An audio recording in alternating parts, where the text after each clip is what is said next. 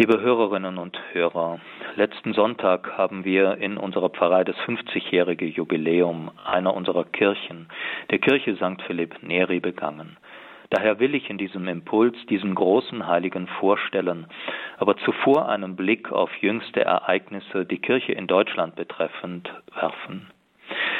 Bisher hat man seitens der Bischöfe und des ZTK eher uninteressiert bis gleichgültig auf die Post reagiert, die in diesem Monat kurz hintereinander aus Rom eintraf.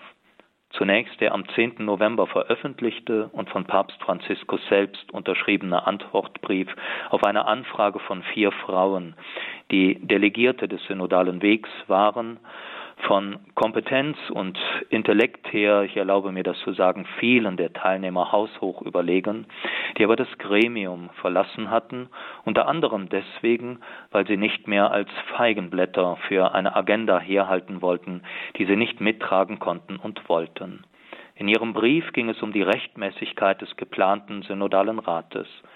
Noch einmal wurde bestätigt, was schon in einem Brief aus Rom im Januar festgestellt worden war, dass er nämlich mit dem katholischen Verständnis des Bischofsamtes und der sakramentalen Struktur der Kirche unvereinbar ist.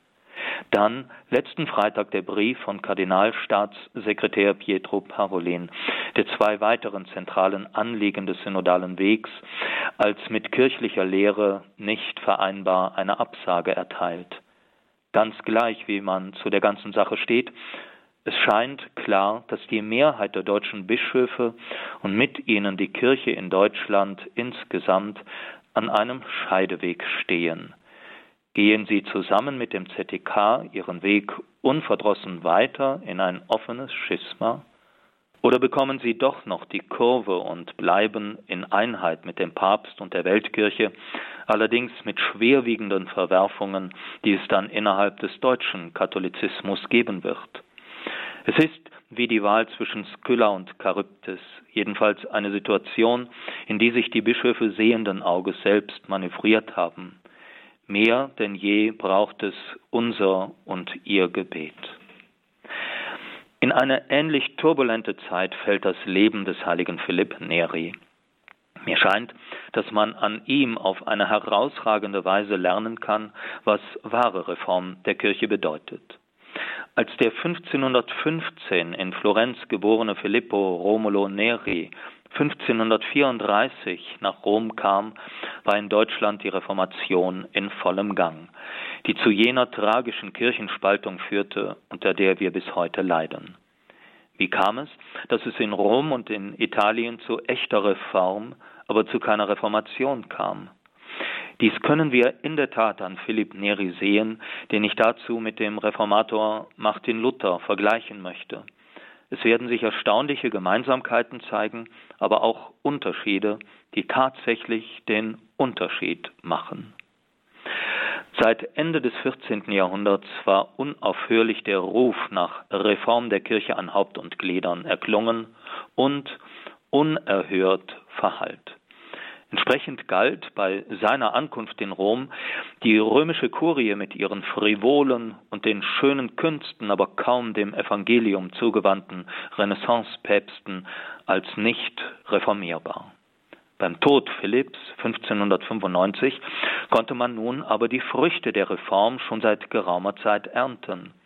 Was war das Geheimnis dieses Heiligen im Narrenkleid, dieses Gottes- und Menschenfreundes mit seinen unnachahmlich strahlenden und funkelnden Augen und dem schelmischen Lächeln? Zunächst, Philipp wollte gar kein Reformer sein.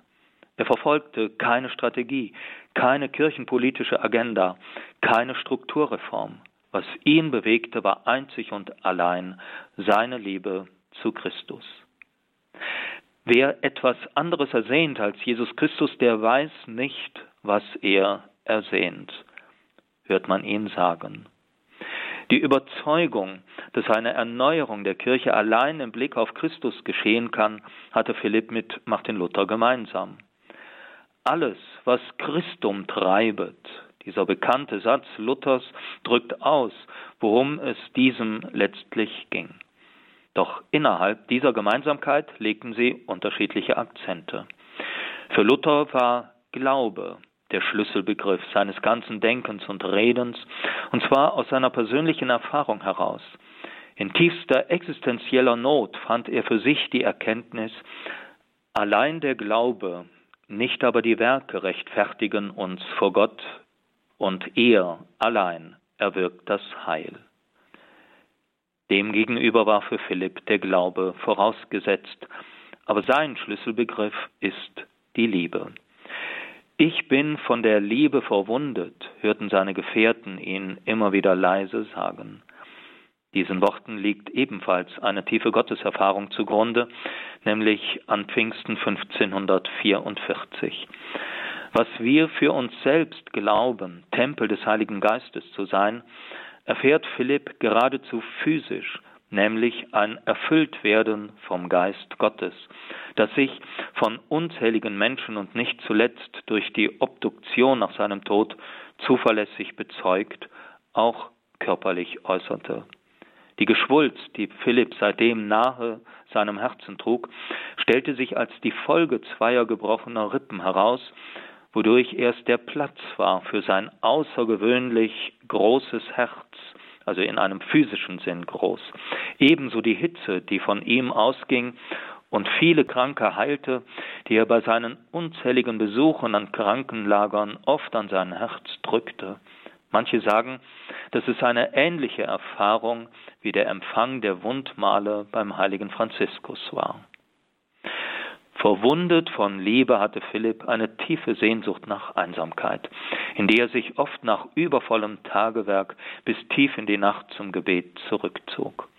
Doch er selbst tat, was er seinen Gefährten immer wieder einschärfte. Christus um Christi willen verlassen. Das heißt, sein Gebet ging über in tätige Nächstenliebe.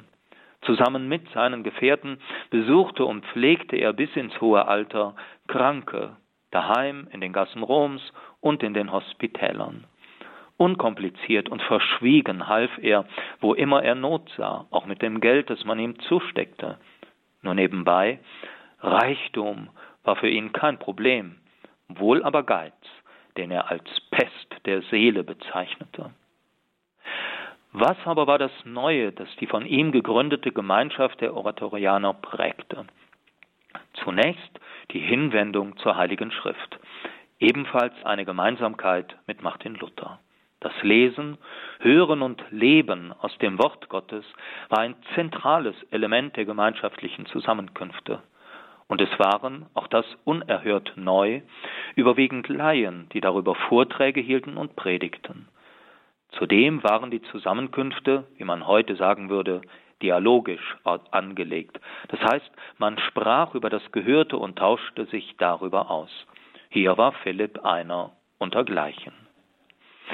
In einer Zeit, in der man die heilige Eucharistie in der Regel nur an Ostern empfing, ermunterte er zum häufigen Kommunionempfang sowie zur Anbetung Jesu in diesem Sakrament. Alles, was persönliche Christusbegegnung ermöglichte, war ihm ein großes Anliegen. Dasselbe gilt für die Beichte als ein weiterer Begegnungsort mit Christus, dem Barmherzigen. Bis zu seinem letzten Lebenstag hörte er viele Stunden täglich Beichte. Hoch und nieder, Kardinäle, Bischöfe und einfache Gläubige kamen zu ihm. Im Gegensatz zu vielen anderen Geistlichen seiner Zeit begegnete er ihnen nicht mit Härte, sondern mit äußerster Güte, Milde und Barmherzigkeit. Man sagte über ihn, dass er Philipp streng sein konnte, ohne die Menschen zu verletzen, streng und zugleich mit größter Zartheit. Diese Art, wie er jedem Menschen mit Takt, Respekt und Hochachtung begegnete, übte eine ungeheure Anziehungskraft auf seine Zeitgenossen aus. Dies galt zum Beispiel auch für die Juden von Rom. Die gemeinsame heilige Schrift war für ihn die Brücke zu ihnen. Stets mit Achtung vor ihrer Freiheit und ihrem Gewissen führte er auch manche von ihnen zur Taufe. Auch in seinen Predigten schimpfte er nicht, hielt keine Strafpredigten, kanzelte niemals seine Zuhörer ab, sondern war sicher, dass es die Verkündigung und die Erfahrung der Liebe Christi ist, die Menschen auf einen besseren Weg führt. Als Beispiel sei folgende Anekdote erwähnt, einer Dame, die sich ganz nach der teils verrückten Mode ihrer Zeit kleidete und wegen ihrer unglaublich hohen Absätze unsicher war und Philipp um Rat bat, was sie tun sollte, sagte er nicht, sie solle solche Schuhe gefälligst nicht tragen, sondern sehen Sie nur zu, dass sie nicht fallen. Nichts von dem, was Menschen Freude bereitet und nicht Sünde war und ist, wollte er ihnen ausreden. Alles in allem war ihm ein Anliegen, dass wahre und echte Christusnachfolge nicht, wie es damals verbreitete Ansicht war, nur im Priester- oder Ordensstand möglich ist, sondern jedem Laien offen steht. Philipp Neri ist daher, wie Luther, auch ein Heiliger einer tiefen Laienspiritualität. Zuletzt sei noch erwähnt, was ihn gegenüber den kirchlichen Autoritäten auszeichnete und darin von Luther nun auch maßgeblich unterschied. Dass die Liebe zu ihm und der Zulauf, den er erfuhr, auch Neid und Eifersucht erzeugte und er auch Opfer kirchlicher Intrigen und Nachstellungen bis hin zur Gefahr eines Verbots seines Werkes wurde, ist nicht verwunderlich. Zum Teil mögen es auch seine Späße, Clownerien und sein Schabernack gewesen sein, die das verursachten. Denn Philipp tat alles, um nicht als Heiliger, wie es manche taten, verehrt zu werden. Einmal ließ er sich während einer Messe im hinteren Teil der Kirche die Haare schneiden, benahm sich wie ein eitler Gag und fragte die Gottesdienstbesucher, ob er denn nun auch gut aussehe. Er verhunzte beim Zelebrieren sein Latein, als wäre er nicht fähig, die heilige Messe ehrfürchtig zu lesen, schlurfte ohne Kniebeuge am Tabernakel vorbei und vieles, vieles andere mehr. Weder die Anfeindungen von Seiten kirchlicher Autoritäten noch die Missstände in der Kirche, die er selbstverständlich sah, konnten ihn aber in seiner Treue zur Kirche beirren. Als einen Sohn des Gehorsams bezeichnete er sich. Denn es ging ihm nicht um die Durchsetzung seiner selbst und seiner Ideen, sondern allein um die Ehre Gottes und das Heil der Menschen, wie er sagte.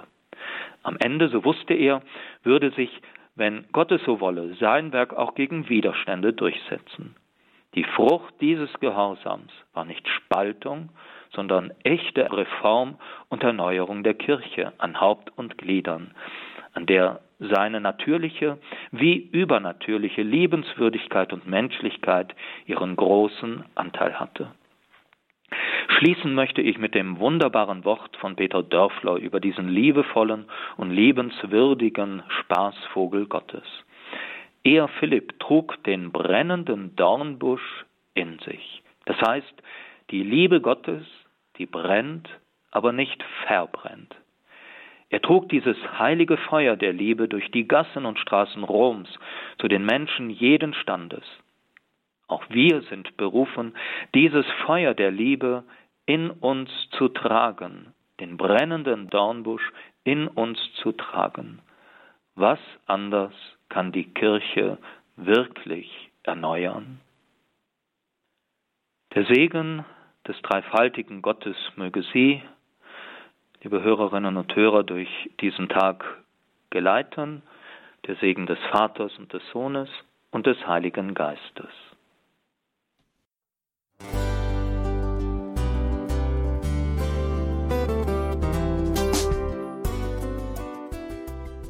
Liebe Zuhörerinnen und Zuhörer, vielen Dank, dass Sie unser CD- und Podcast-Angebot in Anspruch nehmen. Wir freuen uns, dass unsere Sendungen auf diese Weise verbreitet werden. Dieser Dienst ist für Sie kostenlos. Für uns ist er allerdings mit einem nicht unerheblichen finanziellen Aufwand verbunden. Deshalb sind wir für jede Spende dankbar. Alle Bankverbindungen unserer Spendenkontos können Sie über unsere Homepage horeb.org unter dem Menüpunkt Spenden einsehen. Dort besteht auch die Möglichkeit, online zu spenden. Natürlich nach den neuesten Sicherheitsstandards. Sie können diese Informationen auch bei unserem Hörerservice unter der Telefonnummer 08328 921 110 erfragen. Ich wiederhole die Rufnummer 08328 921 110. Vergelt's Gott für Ihre Unterstützung. Ihr Pfarrer Kocher.